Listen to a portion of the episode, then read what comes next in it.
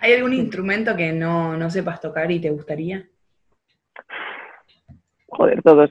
Eh, me flipa, de hecho, mi primer contacto con la música realmente, o sea, aparte de, mi familia y todo el tema, fue la boda de mis tíos. ¿Tú sabes lo que son las gaitas, no? Sí. Vale, pues eh, la boda de mis tíos hubo una banda de gaitas. Yo tenía siete años y estaba fascinada, entonces me tiré como mm, todo el año diciéndole a mis padres que quería una gaita por Reyes. Y los Reyes al final me trajeron una armónica. Pero me encantaría, porque claro, ¿dónde metes una, una gaita y dónde estudias en Madrid? Gaita.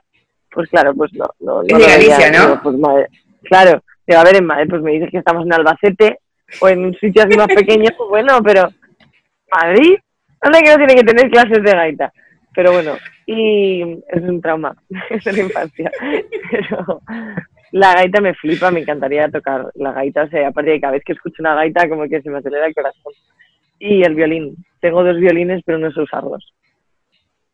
Bueno, podrías eh, como comenzar con, con, lo que empezó la pandemia sin querer, de todo esto por Zoom, y alguna clase tiene que haber, alguno en Albacete, o alguna persona. Las clases en Albacete en Madrid.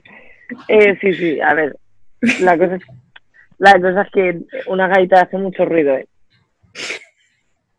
Tú sabes el ruido que hace eso. O sea, y aparte que es como, mira, una batería hace mucho ruido, pero una gaita es tan, es que no sé cómo explicarlo, tan cojonera, la, el, sonido tan, ¡Pi! todo el rato es como...